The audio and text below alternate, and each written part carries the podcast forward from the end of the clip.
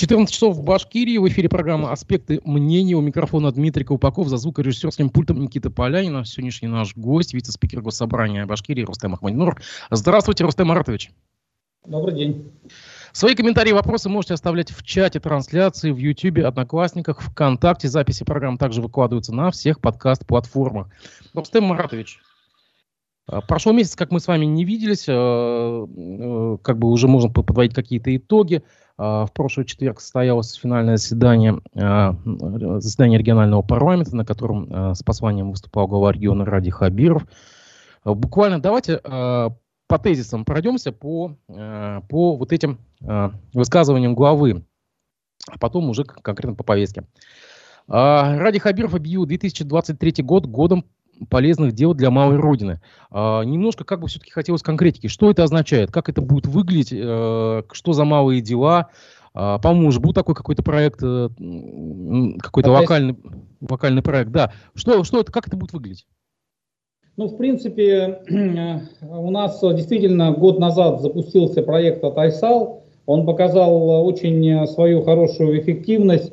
Многие люди, связанные с своей малой родиной, помогли а, своими малыми делами, обустроили где-то, я не знаю, там родник, а, какую-то небольшую дорогу, помогли с там, строительством мечети.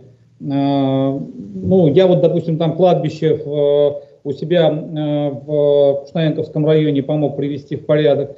И, или там родной школе где-то помогли.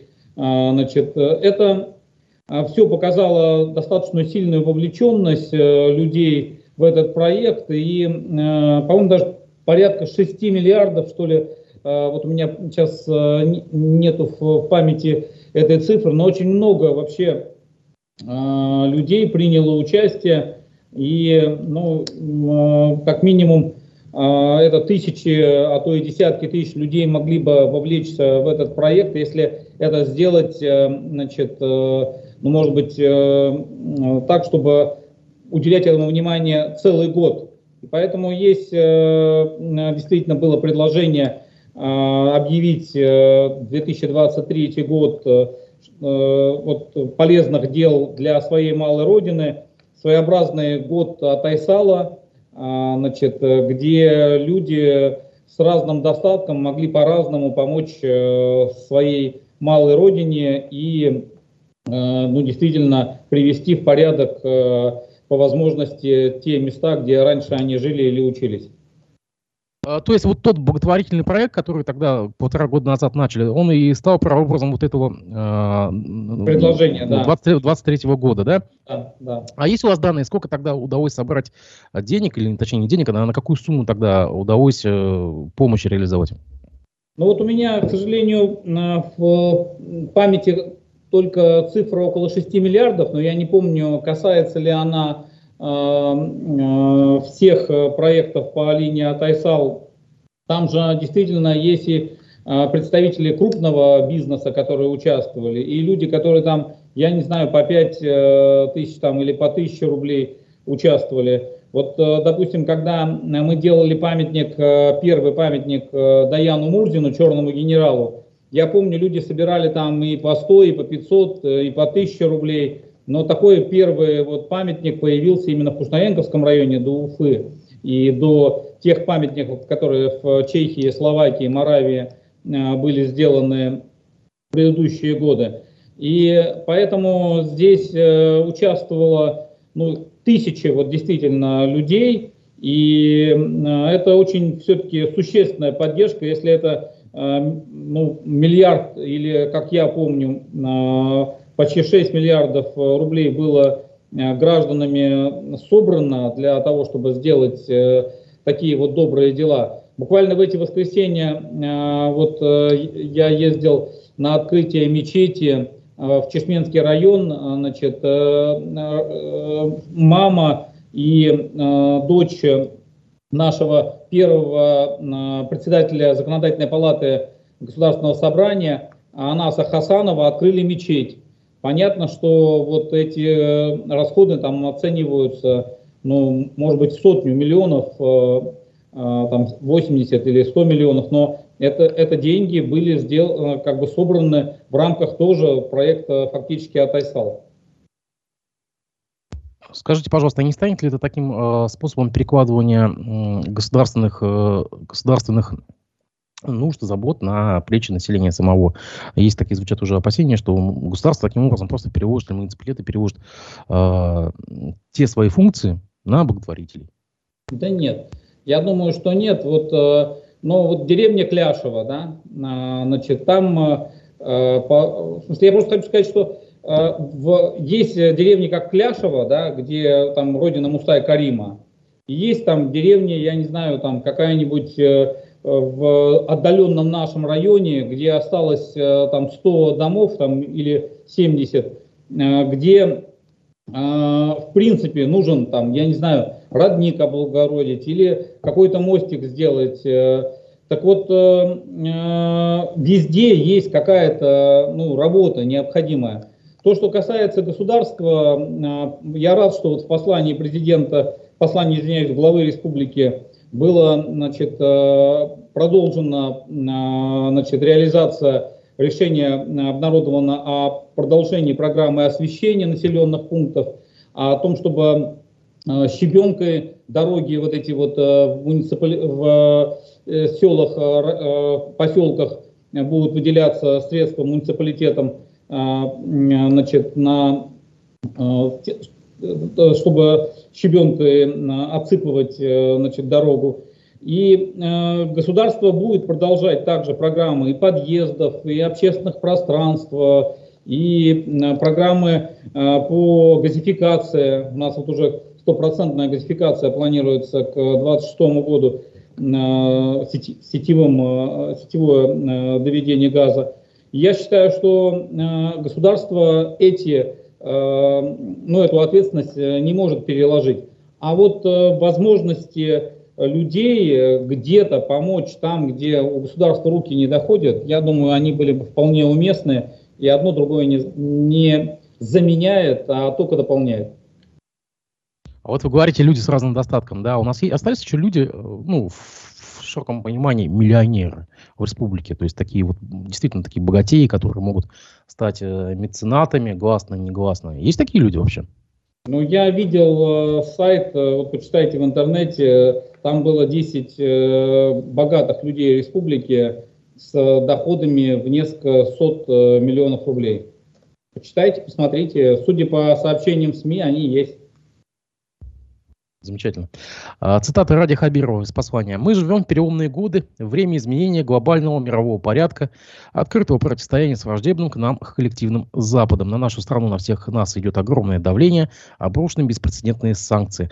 А, скажите, пожалуйста, мы действительно противостоим всему миру? Вот э, как бы хотелось бы для понимания, э, ведь до вас всяко какие-то спецслужбы доносят какую-то информацию э, по своим каналам. Э, вот прямо так весь мир против нас ополчился. Ну, не весь мир, э, западный мир, это порядка там 30-40 стран, это прежде всего страны НАТО, Европейского Союза, Австралии, Японии. Это действительно, ну, скажем, западный мир, который сегодня занял а, почему-то позицию а, вот в том конфликте, который происходит а, российско-украинском, именно одной стороны. С моей точки зрения, это позиция односторонняя неправильная. Мы перед тем, как была начата специальная военная операция в ноябре прошлого года, обратились к совершенно открытым обращением к США, к странам НАТО, с тем, чтобы все-таки продумать э, механизмы коллективной безопасности, так как старые, которые были выработаны после, после Второй мировой войны, уже не работают, а однополярный мир и однополярный диктат одной страны а, не является а, гарантом значит, э, мира на планете, то там, то здесь возникают конфликты. У нас и сейчас проходит э, где-то 30-40 вооруженных конфликтов в мире, помимо а, российско-украинского. И, конечно, нужно бы выработать, собраться значит, и выработать какие-то ну, новые а, условия коллективной безопасности. К сожалению, пока это не решено. Я в этом плане все-таки надеюсь, что когда-то мы к этому придем. А, сегодня, к сожалению, мы противостоим этим вот 40 странам, но это не говорит о том, что мы противостоим всему миру. Есть еще 100-150 стран, которые слышат нас, с которыми мы налаживаем и торгово-экономическое, и социально-экономическое, и культурное сотрудничество. Даже э, в недружественной вроде как бы сейчас уже в стране Италия э, проходит открытие в Ласкале, открывают э, значит, гастроли нашим, нашей оперой Борис Годунов. И это говорит о том, что в принципе постепенно. Да, да, давай, давайте не будем возможно, возможно, все э, в этом плане, это понимание появится. Давайте не будем скромничать. скромничать. Я просто вчера обзирал в утреннем э, э, обзоре прессы эту новость. Там принимает участие господин Дарзаков. Да, Эльдар Абдразаков э, был солистом, э, и э, приятно, что и э, там мэр, э, условно говоря, Э, и руководитель Ласкалы, и мэр этого города итальянского э, сказали, что относятся и к российскому э, искусству и к российской культуре с большим позитивом, к русской культуре. Поэтому не нужно как бы говорить, что у нас совсем все испорчено, все взаимоотношения. Но если говорить о той, вот, особенно информационной войне и той, э, в, той, том конфликте, в котором западные страны заняли не просто сторону информационную, они поставляют оружие. В этом плане я согласен с э, главой республики. Мы действительно находимся в, ну, в антагонизме и фактически в условиях э, ну, вражды с, этими, с этим западным миром.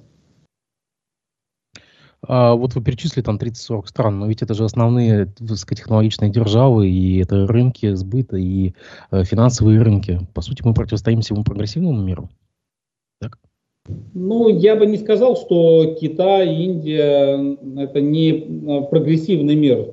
Та же э, Бразилия, Аргентина, страны э, БРИКС, ШОС, многие достаточно эффективно развиваются. Если сравнить темпы развития развивающихся стран и развитых, то развивающиеся развиваются побыстрее, по более быстрыми темпами.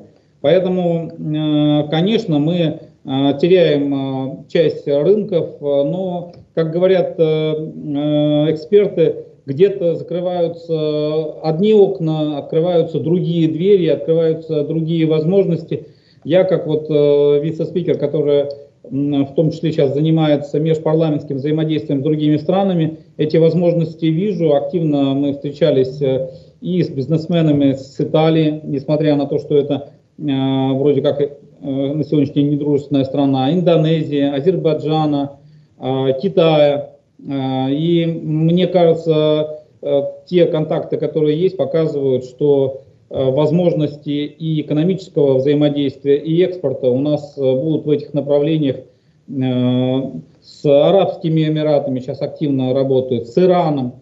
Поэтому говорить о том, что есть какая-то изоляция, я бы не стал. А итоги социально-экономического развития, экономического, точнее даже развития, которые были в том числе обсуждены на последнем заседании парламента, показывают, что республика при всем этом э, все-таки развивается. У нас 3% э, роста по промышленному, э, значит, темпы роста промышленного производства. У нас очень хорошие результаты по сельскому хозяйству. В этом году 5 миллионов тонн зерновых. У нас не сворачивается, а развивается дальше программа РАИПа, республиканская адресная инвестиционная программа. Я уже говорил, что вот э, инвестиционная адресная программа, а, когда пришел Райфович, была 12 э, миллиардов рублей в 2018 году. А, на следующий год она будет э, на 23 уже 32 миллиарда рублей. Дорожный фонд был около 11 миллиардов. Сейчас на след... сегодня уже дорожный фонд составляет 42 миллиарда. То есть посмотрите, в три раза за 4 с небольшим года увеличение, это говорит о том, что несмотря на то, что у нас достаточно непростая ситуация, мы выполняем и социальные обязательства, и при этом всем еще и что-то строим, что-то развиваем. Ну, смотрите, вы РАИБ затронули. Но у нас, насколько я помню, мы бюджет закрыли с 17 миллиардным дефицитом, насколько я помню, да ведь? 17,8. Нет, нет, вы неправильно помните. 17,5 миллиардов это планируется на 23 год. Ну, В этом году дефицит около 10. Ну, на следующий 17, 17. А как мы, э, как вы про РАИБ говорите, если РАИБ первый страдает всегда при растущем дефиците? Но э, РАИП э, не пострадает э, в случае, так как э, Минфин продумал э в том числе и заимствование, в том числе и покрытие этого дефицита, поэтому э, я думаю, что те запланированные цифры в 32 миллиарда рублей на следующий год, они будут профинансированы. Как да, насколько... 74 Э, школы, которые э, будут капитально отремонтированы на следующий год. Да, сейчас коммерсант сообщает, что не 74, 77 школ в Башкирии э, в 2023 году на сумму 4,3 миллиарда рублей. Вот прямо сейчас коммерсант об этом сообщает. А, вернемся, пожалуй, к посланию. Реплика. Прошу коллег, занимающих государственные должности, быть очень аккуратными с непродуманными инициативами, не согласованными с главой республики, сказал Ради Хабиров. Я имею в виду Обсуждение в том, в том числе в Государственном собрании крутая повышение размера платы за капитальный ремонт. Считаю это преждевременным. Я, я что-то не помню, я, я, что я вот что-то упустил, было какое-то а, повыш, а, обсуждение повышения тарифа. Вот можете немножко эту историю рассказать, а, почему это а, всплыло, почему это вызвало такую вот бурную реакцию? А, по-моему, не было таких заявлений. Или я, может быть, где-то просто что-то упустил? А, было заседание комитета ЖКХ, а, я в том числе являюсь как вице-спикер-куратором этого комитета и принимал участие в заседании этого комитета. А, значит, на нем руководитель рекоператора говорил о том, что планируется в 2023 году руководством, вот получается, его ведомства повышение на 20% тарифов на капремонт. На мой вопрос э, о том, почему вы повышаете, вы знаете, какая инфляция вообще в этом году? Он говорит, ну процентов 8. Я говорю, ну почему вы планируете а, тогда повышение сразу на 20 процентов? Было сказано, что это экономически обоснованный тариф. А, значит, э, с моей точки зрения, возможно, до главы республики дошли в том числе сомнения депутатов и обращения избирателей, прежде всего, через систему инцидент-менеджмент, что в сегодняшних условиях повышать э, тариф э, на капремонт, э, который ну, рассчитан там на 20-30 лет, не вполне уместно. И э, я очень рад, что в послании э, Ради Фаич сказал о том, что в случае необходимости э, средств для ремонта крыши, для ремонта э, значит, капремонта наших домов, средства будут изысканы и нельзя такие инициативы, обсуждая в здании парламента, принимать без согласования с главой республики в том числе. А не ставят ли тем самым, как бы, ради Хабиров, э, ну, не знаю, тем же парламентариям, вам, запрет на свою законотворческую деятельность. То есть вы собираетесь, вправе на комитетах обсуждать что-то. Почему вам э, глава региона, по сути, это э, другая ветвь власть, вам что-то запрещает? Вам, вас это не царапает? Во-первых, он, во-первых, он не запрещает, а наоборот, он услышал э, посыл, э, в частности, депутатов на этом комитете о том, что э, повышение, планируемое рекоператором, значит, э, является с его точки зрения, как э, и наш вопрос по этому поводу, является вполне закономерным и э, ну, просто поддержал позицию депутатов. Он здесь ни в коем случае в нашу компетенцию не, вмеш, не вмешивается, он наоборот говорит, что представителям его исполнительного органа, руководителя рекоператора, что повышение, э, значит, э, прежде чем вы заявляете об этом э, перед парламентом, сначала согласуйте в правительстве, а он, как глава исполнительной власти, получается, это решение не согласовывал, прежде чем значит, выдавать это решение как какое-то правительственное предложение. То есть это было, с моей точки зрения, вполне такой вот обоснованный упрек одной из правительственных структур Нет, получается, рекоператор взял э, свои хотелки, понес их на комитет и озвучил, так? Именно так. То есть не именно так, при бюджете... Не согласовывая с... Не согласовывая, получается, с правительством, ну, во всяком случае, глава правительства, исполнительной власти у нас э, глава республики, я думаю, и премьер-министр это решение не поддерживал. Поэтому в послании было сказано, что такие вещи, как повышение тарифов значимых, ощутимых, э, такое э, ощутимое повышение, не должно быть без согласования с правительством доводиться как какое-то решение окончательное правительство. А так оно прозвучало и так было услышано депутатами. Поэтому мы возмутились на заседании, что э, вы говорите об экономически обоснованном тарифе, а почему вы не говорите о социально, э, социальных последствиях такого повышения? Поэтому я только приветствую эту реплику Ради Фаевича в.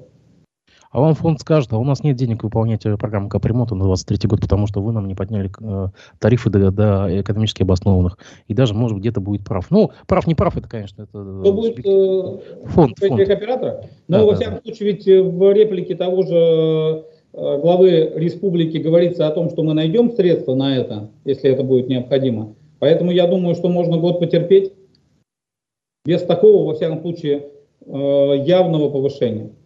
То есть не на 20% хотя бы.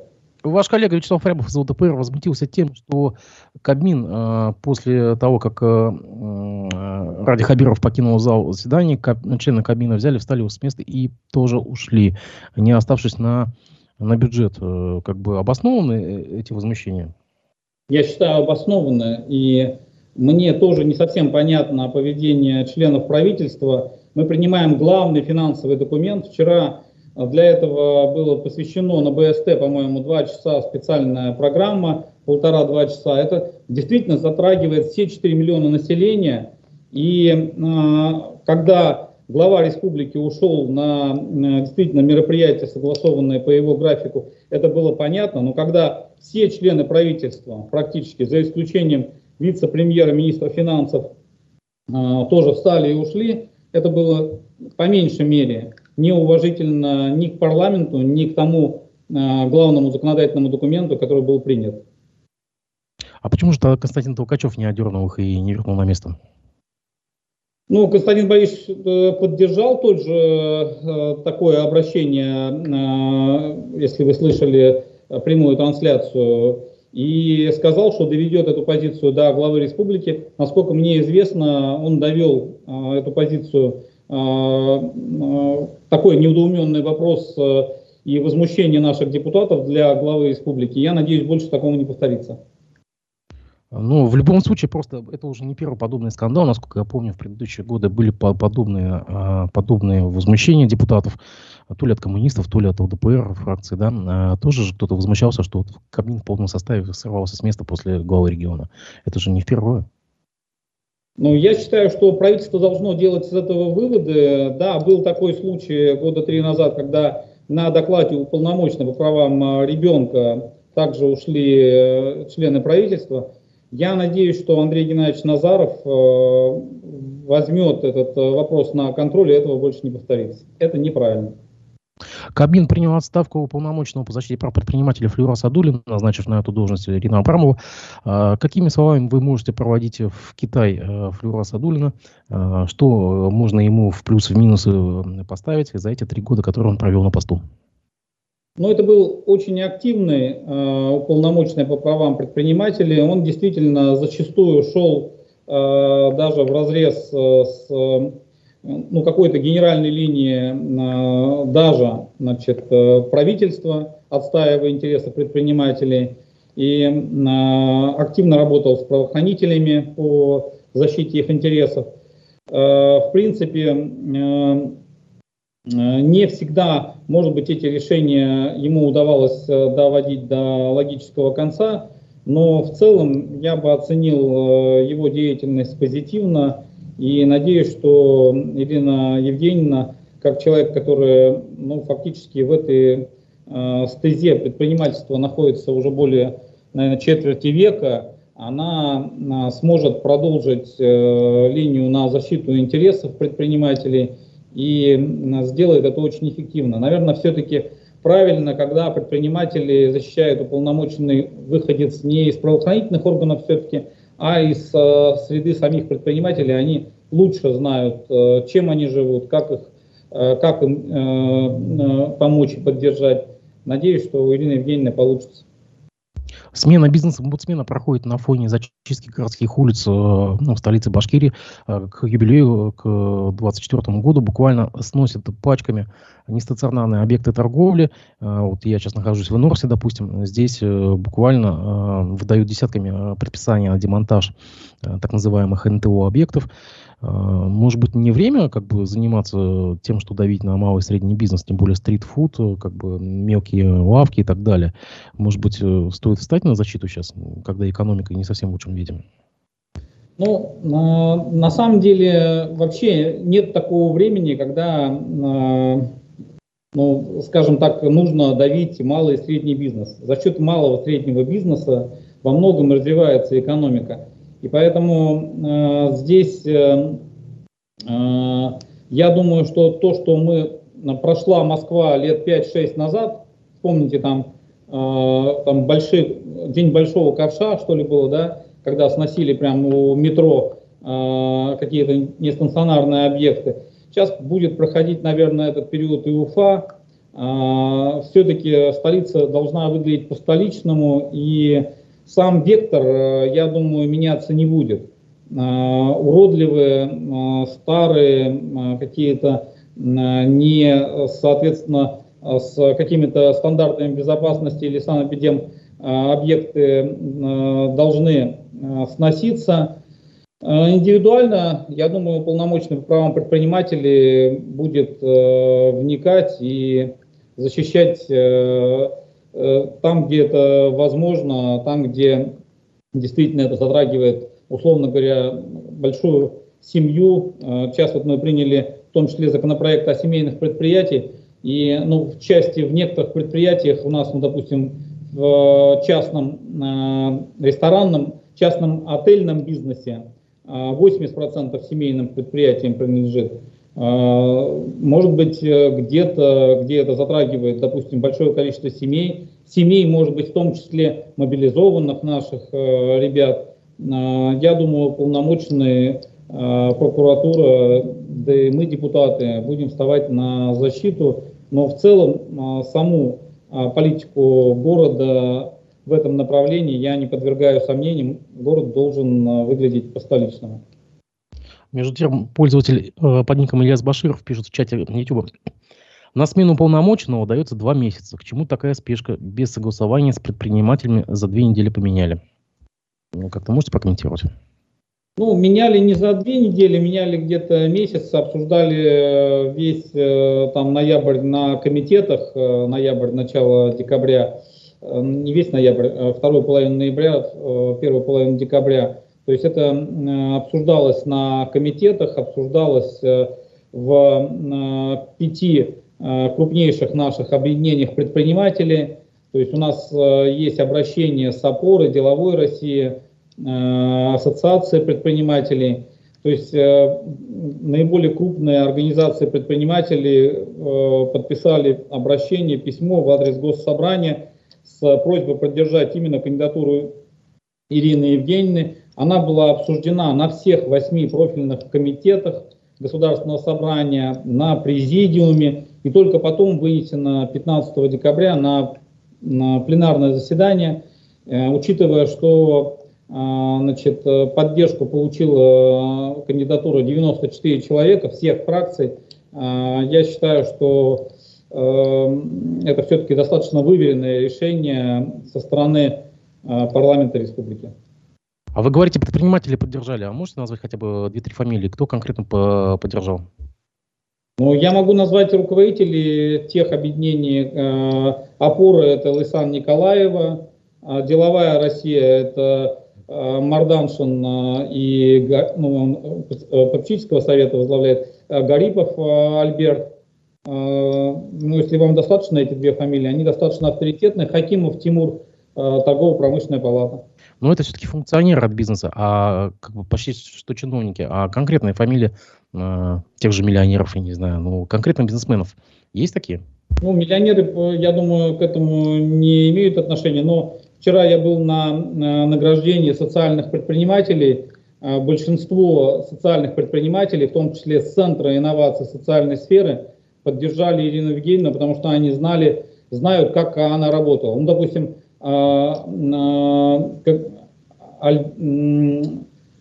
ваша сиделка Альфия Кагармановна Гай, Гайнулина, а, допустим, а, ее фамилию, Татьяна Овсянникова, социальный предприниматель. Но если я буду перечислять э, вам фамилии социальных предпринимателей, там Айгуль Файзулина, а, то есть это те люди, которые э, не понаслышке знают э, не только Ирину Абрамову, но и ту деятельность по поддержке предпринимателей, которую она принимала по линии Центра инноваций социальной сферы и Ассоциации предпринимателей республики. Тоже Ильяс Баширов пишет, со дня увольнения Асадулина до назначения прошло всего две недели. Ну да ладно, бог с ним, закроем эту тему. На самом деле пожелаем ему удачи на новом месте. А, Там просто был документ, очень долго подписывался со стороны Москвы, обсуждение началось уже с конца ноября. А, ну пусть будет так, пусть будет так. А между тем, председателем Конституционного совета назначен Хайдар Валиев. Вот прямо для меня это неожиданность. А, как бы из небытия буквально всплыл э, товарищ. Э, скажите, пожалуйста, вот этот совет сам по себе, э, он вообще необходим сейчас? Это же не суд, то есть как бы Конституционный суд э, в базе, а теперь у нас э, совет, который по сути является как бы подразделением Крутая. Ну, для чего все это? Ну, смотрите, во-первых, э, он не из небытия, Хайдар Асланович, а он был зам председателем Конституционного суда. До этого председателем Центра избиркома до этого проректором Башкирской академии государственной службы, до этого начальником управления государственной гражданской службы администрации э, главы президента тогда республики. То есть у него достаточно большой послужной список. Что касается самого э, совета, Конституционного совета, то раз у нас сохранена Конституция, но при этом в Конституции России и в нормативных документах предусмотрено, что в регионах Э, будет э, конституционные советы созданы при законодательных органах, то по нашей конституции это конституционный орган, да, получается, он будет следить за тем, чтобы эта конституция, конституция Республики Башкортостан, чтобы она все-таки соблюдалась и э, ну, были какие-то четкие разграничения, э, значит, связанные с суверенитетом э, в целом страны и полномочиями республики, и чтобы ну, вот, конституционные права граждан не нарушались. Это обязанности Конституционного совета, он достаточно компактный, три человека, вообще там предусмотрена возможность и до пяти расширения, но это э, вот в случае, когда нужно будет определиться, не нарушаем ли мы Конституцию Башкортостана, вот есть куда обратиться людям по защите своих прав и гарантий. Сейчас такие вопросы могут возникать в том числе в части граждан, пункт, проживающих в пунктах временного размещения, приехавших к нам с Донбасса, с других регионов. Да, это в принципе ну, необходимый орган, просто э, мы же ведь не отменили Конституцию в связи с э, тем, что у нас э, новая Конституция России, да? Соответственно, должен быть и орган, который будет соблюдать, э, э, контролировать э, соблюдение прав граждан. Ну вот смотрите, есть же у нас э, профильный комитет по государственному строительству при Крута, есть у нас э, Минюст, есть у нас юристы Белого дома. Зачем, в принципе, еще одна мертворожденная структура? Ну уж воткнули э, как бы в сердце Конституционного суда. Ну, в принципе, можно было закрыть тему. И так у нас... Подчеркиваю, этот орган предусмотрен э, в тех конституционных законах, которые был принят э, по итогам обсуждения обновленной Конституции России и Конституции Республики. То есть это не что-то неконституционное, это то, что было предусмотрено до этого. Сейчас мы только просто реализовали, э, точнее наполнили кадровым содержанием этот орган.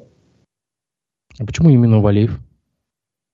Ну, потому что, еще раз, э, то, что у него достаточно э, сильные профессиональные компетенции, он был и зам председателя Конституционного суда, и он очень сильный юрист. Там, если вы знаете, по положению должны быть именно люди с степененной юридической степенью, то есть это люди, которые должны знать конституционное право очень хорошо. Поэтому это очень сильный специалист, поэтому, думаю, который себя хорошо зарекомендовал на предыдущих должностях.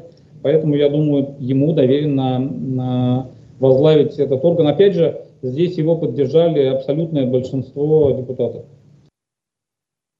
Еще немножко к посланию вернемся. А, Ради Хабиров э, прочего не затягивает с выдачей разрешения на строительство. Э, ну ведь, насколько мы помним, все, ближ... все последние годы Ради Хабиров боролся с точной застройкой, в том числе в Уфе. Э, в том числе он э, отдавал приказы, там, допустим, распоряжения приостанавливать те или иные э, стройки, там, допустим, для, выяс... для выяснения там, каких-то обстоятельств и так далее. А здесь абсолютно противоположное заявление, не затягиваться выдачей разрешений. Да как так можно, если мы боремся с, с точечкой, а здесь совсем все другое? Ну, точная застройка не предусматривает, не исключает возможность э, строительства в тех территориях того же Забелья, которые сейчас получат э, в связи с э, восточным выездом новый импульс развития, Зауфимья, э, территории между э, Демой и Затоном. И если мы хотим выполнить, э, а мы хотим выполнить э, э, те планы, которые ставит тот же глава республики и президент страны по темпам жилищного строительства, намеченных в нацпроектах и в нашем 310 указе. А вообще в 2026 году мы 4 миллиона, по-моему, должны ну, уже создавать жилья. В этом году мы впервые, надеюсь, преодолеем 3 миллиона квадратных метров. Мы не сможем это сделать, если мы будем э, затягивать, если точнее муниципалитеты будут затягивать с э, выдачей разрешений. Поэтому здесь ведется разговор о том, чтобы проводить эту работу без волокиты, без бюрократизма, но законно, э, если это точная застройка, которая нарушает какие-то коммуникации или какие-то градостроительные нормы, это не исключает одно другое. А вас не смущает то, что как бы вот этот рекорд по строительству, там, по-моему, озвучено было 3 миллиона, насколько я помню, да, квадратных метров? 3 миллиона квадратов в этом году планируется. Да, а что там ИЖС уже начинает преобладать а, над МКД? А у нас ИЖС э, зачастую всегда преобладает, э, и не только в нашем э, регионе. Я посмотрел вчера, вот Морозов, сенатор от Татарстана, давал цифры, что они 3 миллиона тоже преодолели. А, там как раз такие же цифры и по Татарстану. Так что это такая практика по всем регионам. Это, это просто говорит о том, что наши люди достаточно, ну, все-таки э, находят э, возможности, чтобы вкладывать и главное в жилье. Но условия для этого задает э, государство и муниципалитеты прежде всего. Вот я заметил, что вы, что Спивак, вы любите на, вот, на всякие такие вещи, вы отсыл делать к татарии. Вот такое казанопокойничество у вас. Ну ладно, бог с ним. А... У меня супруга с Татарстана, мне и теща, поэтому мне это как бы близко. Насчет Хайдара Валиева просто небольшой отсыл нам делают. Э, сейчас скинули мне ссылку на статью в Интерфаксе буквально от ноября 2018 года. Председатель Центральной избирательной комиссии Башкирии Хайдар Фалиев заявил об отзыве своей докторской диссертации, в которой эксперты выявили признаки плагиата. Цитата. «После всех этих разборок я принял для себя решение, я отзываю свою докторскую диссертацию и заново буду ее защищать. Конечно, нелегкое решение, но тем не менее, сказал Валиев в эфире радиостанции «Эхо Москвы» в Уфе. Ну что ж, это просто, это просто можно не, не отвечать даже. Это по, по поводу ваших слов о э, правоведе. Ладно. А, дальше это пошли. Кандидатская есть еще, это же докторская, а мы ведем о кандидатской. Кандидатская это у него не подвергалось сомнению. Да сейчас и диссертанта уже нету, его закрыли. Ага. Так, Но ладно. кандидатская диссертация не подвергалась диссертантам сомнению. Окей, окей, окей, окей, хорошо. А, кстати, хотелось бы вот узнать э, вашего мнения. Глава региона у нас выступил с, с посланием к, э, к депутатам, да, а на федеральном уровне такого не случилось. А почему? Ну, это надо обращаться к Пескову. Э, я все-таки не пресс-секретарь президента страны. Я думаю, что в условиях специальной военной операции ну, такое исключительное, а это исключительное как бы событие, что если не будет в этом году послания, наверное, это возможно. Ну, во-первых, еще есть полторы недели, во-вторых, ну, в крайнем случае, в начале будущего года, я думаю, что основные как бы посылы со стороны президента страны мы услышим. Кстати, вы здесь недавно буквально упомянули э, проект итальянский гриль-кафе э, в Башкирии. Насколько я понимаю, это сеть семейного бизнеса, которая будет разворачиваться в республике из 10 таких кафетериев придорожных. Да? А Наталья Павлова, экс-редактор «Коммерсанта», у нас была буквально на днях в, в студии. Нас спрашивает, э, спрашивал тогда, а не попал ли Ахмадинуров под иностранное влияние? Да нет, э, почему? Просто, э, во-первых, вот Андре и Элио, Элио, э, он э, владелец, э, хозяин пиццерии вот на Ленина, э, мы там бизнес-завтрак вот э, на прошлой неделе с Андреем Геннадьевичем Ассамблея народов Евразии были на Карла Макса. Еще у него, по-моему, 2-3 пиццерии в Уфе, открыли недавно в Сибае. Мы на, с главой Нефтекамска Ильдаром Валидовым обсуждали открытие на, на инвест-части в Нефтекамске такой пиццерии. Они, несмотря на эту санкционную политику, вкладываются надолго, считают, что в принципе через какое-то время все равно ситуация будет нормали... ну, в масштабах, допустим, там их бизнеса нормализовываться и развивают этот бизнес в нашей республике, потому что видят э, достаточно э, прозрачные правила игры и видят интерес со стороны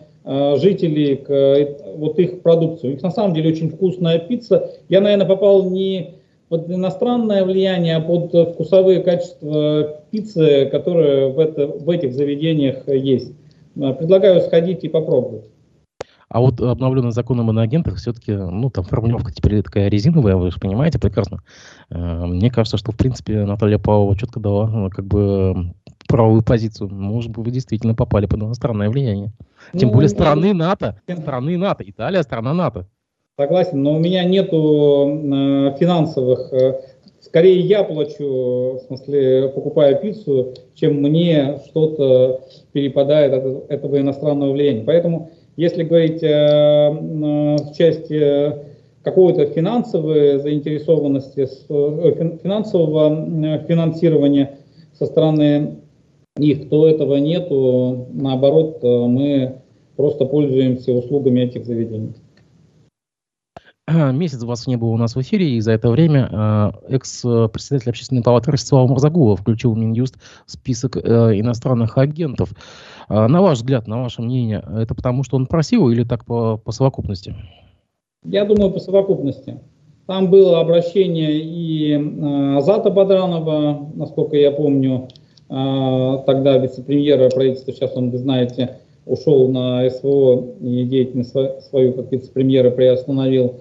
Э, там были, э, ну, я считаю, просто э, очень резонансные и ну, с точки зрения даже этики, его высказывания в адрес руководства страны, по-моему, передачи какие-то в этом плане направленные, да и значит, со стороны, ну, в отношении главы республики, конечно, нельзя значит, ну, высказываться даже, что вот сегодня, если ты все-таки являешься гражданином Российской Федерации, подобающим образом, как мне кажется. Но и третье, конечно, и само обращение, то есть он сам уже обратился и попросил, э, чтобы признать его иноагентом, но Минюст удовлетворил это желание. Тем более на то есть э, все основания. Есть а у вас финансирование. Вас это не коробит? То есть, как, в принципе, чувак, э, человек буквально был недавно в ваших рядах, бок о бок стоял с вами, а сейчас он уже иностранный агент. У вас ничего не царапает вот это вот? Ну, мне очень э, жалко, что э, Ростислав пошел по такому пути.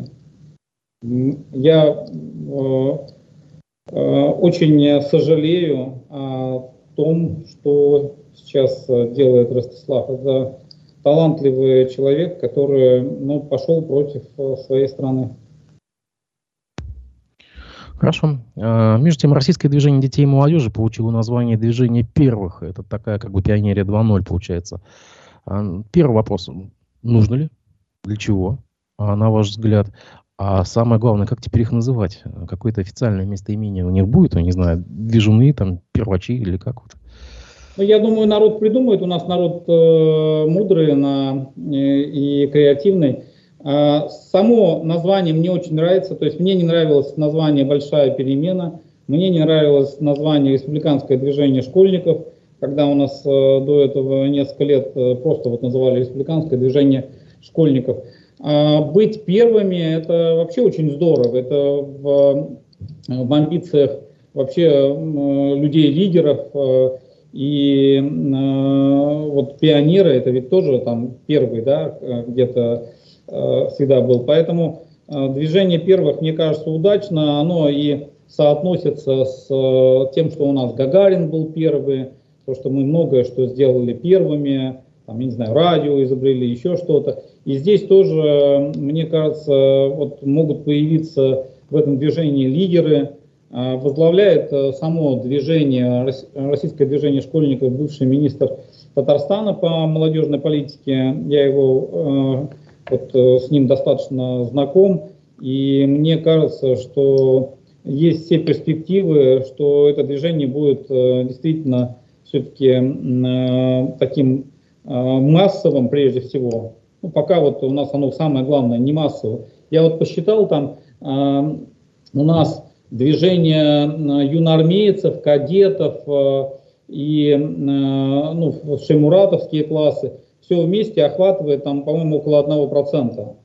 То есть это, конечно, очень там, ну, 2%. Э, эм, то есть э, считанное количество процентов. А в пионерах у нас было там до 80%.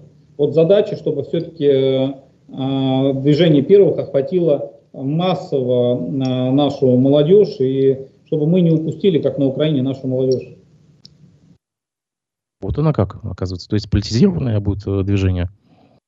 Ну, э, движение должно быть э, патриотичным. Оно, что значит политизированным? Но я не думаю, что там будут члены Единой России или КПРФ или ЛДПР. Конечно, нет. Они будут просто должны любить свою страну, семью. То есть это должно быть движение, которое, ну, те же вот малые дела, которые они будут делать с детства, и приходить э, взрослая организация настоящими патриотами, людьми, которые э, смогут э, реализоваться уже на профессиональном поприще. Давайте немножко комментарии почитаем. Ильяс Баширов вас спрашивает, вот 10 сентября выборов в Куртай, ну, имеется в виду 23 года, а почему не призываете жителей районов выдвигать свои кандидатуры на выборах или опять пришлете бывших министров, отправленных на почетную пенсию? Ну да, в принципе, вы как политик, вы, в принципе, уже должны, мне кажется, немножко себя э, рекламировать, призывать. Или нет? Ну, выборная кампания еще? еще не началась. У нас официально в Единой России, наверное, она стартует в марте-апреле, это будет праймерис. А, сама избирательная кампания стартует где-то с июня месяца. А, и сегодня, ну, до начала избирательной кампании было бы неправильно а, начинать избирательную гонку. У нас все-таки это не выборы там, президента, главы республики, э, поэтому такой ранний старт, мне кажется, преждевременен. Но, в принципе, да, мы, э, начиная с следующего года, с весны, будем вести агитационную кампанию, и э, мы действительно хотели бы новых людей в парламент, мы хотели бы видеть в нем людей, в том числе, которые зарекомендовали себя сегодня в условиях сегодняшнего дня. Это и вот мы встречались, я возглавляю рабочую группу по помощи мобилизованным и их семьям. На самом деле большое количество сейчас вот людей, которые с ранениями вернулись, которые или возвращаются, или по каким-то показателям возвращаются в нашу республику они э, проводят э, какие-то предметы по начальной военной подготовке, какие-то учебно-мобилизационные курсы, участвуют в мероприятиях парке «Патриот». Но почему мы их не будем видеть в будущем в парламенте? Вполне. В советниками по, значит, по директоров школ, училищ, по значит, воспитательной патриотической работе. Я думаю, тоже можем там увидеть этих людей. Поэтому в госсобрании волонтеры, которые себя проявили и в период ковидной э, истории, и сегодня, когда участвуют в волонтерском штабе имени Шаймуратова, я тоже думаю, э, себя могут проявить. Многие люди, которые открывают сейчас новые бизнесы, новые э, какие-то направления деятельности. Сейчас э, появляются новые возможности и новые предприниматели их вполне осваивают. Какие-то наши спортсмены, которые достаточно, ну, завершили там или завершают свою карьеру, но известны своей деятельностью. Ну, это могут быть и учителя, и врачи, и мы, да, думаем об этом, но и будем призывать людей, которые вот себя как-то проявили, в том числе и в программе Атайсал, значит, по поддержке своей малой родины, участвовать э, в предвыборной кампании в Курултай. И мы думаем, что парламент обновится, и вы это увидите в следующем году. Посмотрим, конечно. Также пользователь Закир э, Валиди нам пишет. Слышал о знакомых, что Ахмадинуров хочет набрать четвертый добровольческий батальон из числа партии «Единая Россия», как в былые времена поступали коммунисты своим примером. Так ли это? Услышал, так, кто это? Ну, вот пользователь Заки Валиди у нас есть такой постоянный наш э, э, слушатель. Э, якобы вы хотите набрать э, четвертый добро, э, добробат из членов партии «Единая Россия». Ну, э, такого э, намерения э, пока не было, но в принципе сама идея о том, чтобы э, члены партии, э, депутаты принимали участие в СВО, она вполне правильная и разумная. И могу сказать, что у нас 25 э, э, депутатов э, местного уровня, наш депутат-коллега Булат Юмадилов уже принимают участие в СВО. С членов партии, ну, я сейчас исполком Единой России не возглавляю, не могу сказать, но я думаю, что значительная очень часть наших депутатов и в батальоне Шеймуратова, Достовалова, и вот вчера мы отправляли с Советской площади э, народный батальон э, Салават Юлаева, и именно так вот по-народному отправляли. Там тоже было очень много членов партии, но даже я просто знаю конкретно этих людей. Э, и могу вот привести пример там Эдуарда, значит, который я возглавлял РГСУ на Нехаева 94, и потом передавал помещение в Нижегородке Э, Алым Парусам. И вот руководитель этого подросткового клуба э, в батальоне э, Шеймуратова активно себя проявил. Он недавно встречался с Ради Фаидовичем, рассказывал о своих впечатлениях. Сейчас находится тоже на реабилитации. Он тоже член партии, поэтому говорить о том, что партия оказывается где-то в стороне, я бы не стал. Формирование отдельного батальона со стороны Единой России, решения такого пока нету. Исполком возглавляет у нас Руслан Насардинов. Он в том числе волонтерский штаб координирует деятельность Шеймуратова. Если что, пусть ваш Валиди обратится и уточнит по этим планам в исполкоме. Я знаю, что вы большой специалист по футболу, но каким образом вы на шортах у Месси в финале, э, в финале чемпионата мира нашли букву Z? Ну, это не я только нашел. Э, первая нашла это Светлана Журова, олимпийская чемпионка и сенатор, по-моему, она. А, но сложно не найти, э, потому что, во-первых, это было рас, значит, растиражировано многими СМИ, и там действительно фигурирует буква Z. Э, не знаю, как она там появилась, от того, что он так э, удачно упал, э, значит, или это произошло как-то в перерыве, но реально эта буква видна на шортах. И учитывая достаточно дружественную позицию Аргентины по отношению к России, отношение наших президентов стран. И то, что Месси, ну, действительно, наверное, все-таки очень народный футболист такой в мире. У него поклонников, ну, наверное, больше всего на сегодняшний день в мире и в нашей стране. Я думаю, что было бы ну, неплохо интерпретировать этот знак как знак э, поддержки нашей страны. То есть Месси поддерживает СВО? Ну, во всяком случае, он поддерживает Россию. А, вопрос от нашего слушателя Виктора Семенова. Есть, если некоторые депутаты пошли на СВО, то кто выполняет их обязанности? Они же для чего-то избирались? Ну, в, в комитете по э, законодательству, который, допустим, наш э, Булат Гумерович, э, э, его полномочия приостановлены, они перераспределены между другими членами комитета, то есть 10, э, 9 человек э, теперь работают за десятерых, ничего страшного в этом нету. То же самое и в э, тех местных э, органах э, советов депутатов, э, районах, откуда были признаны наши коллеги. На самом деле мы ими гордимся, то, что они приняли такое решение э, для себя и э, сегодня защищают суверенитет нашей страны. А вы так тщательно всю осень скрывали имя Булата Юмадилова, который готовится отправиться на СВО. А как бы а вот там вы, вы говорили, еще второй есть депутат, который тоже вознамерился, он подводник, по-моему, да, и даже... Да, да, но я вам говорил, что у него по ВУСу, вот, допустим, у меня по ВУСу, там, э, условно говоря, специальность такелажник, да, но вот такелажников, э, ну, я, в смысле, этот, э, не самый там, наверное, этот, как его, востребованный, а у него написано там подводник. И вот подводники, они, в принципе, зачастую бывают нужны, но вот пока мы там э, не вышли к Одессе, и к, э, там потребность этих людей пока не так актуальна, он пока находится в резерве. Ну, хоть назовите общественности его фамилию.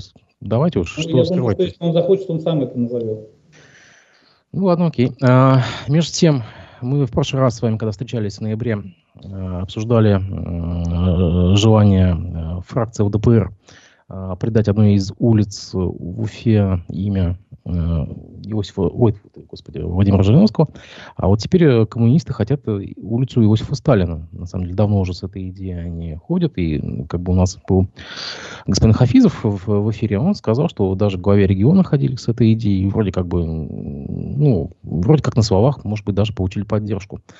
Вы за кого лично? Вы бы кому бы дали вот сейчас э, улицу? Какому вождю? Вождю всех времен народов или вождю э, ЛДПР? Нужна ли такая улица нам, улица Сталина? Я бы дал э, улицу тем э, э, шести героям, ну кому-то из шести героев, которые у нас сейчас получили звание героя. Это, вы знаете, Ильгамов, Насибулин, Серафимов.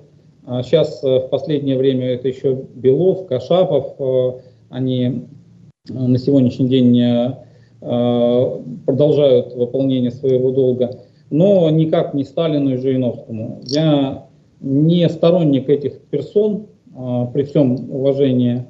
Историческая роль Сталина очень, субъект, очень противоречива, как и Жириновского при том, что эти люди, наверное, имеют свое место в истории. Я вас благодарю, на самом деле, что вы пришли, вы нашли время выйти в эфир. Ну что ж, я, можно уже, в принципе, поздравлять с наступающим Новым годом. Надеюсь, что в оставшиеся дни будут какие-то хорошие, позитивные новости для нас, для жителей республики. А, желаю вам всего... Станислав Абилаев с Амуром играет. Посмотрим обязательно, да. Желаю вам всего хорошего. Увидимся с вами уже в наступившем 2023 году. Удачи, всего доброго. Спасибо, вас тоже с Новым годом.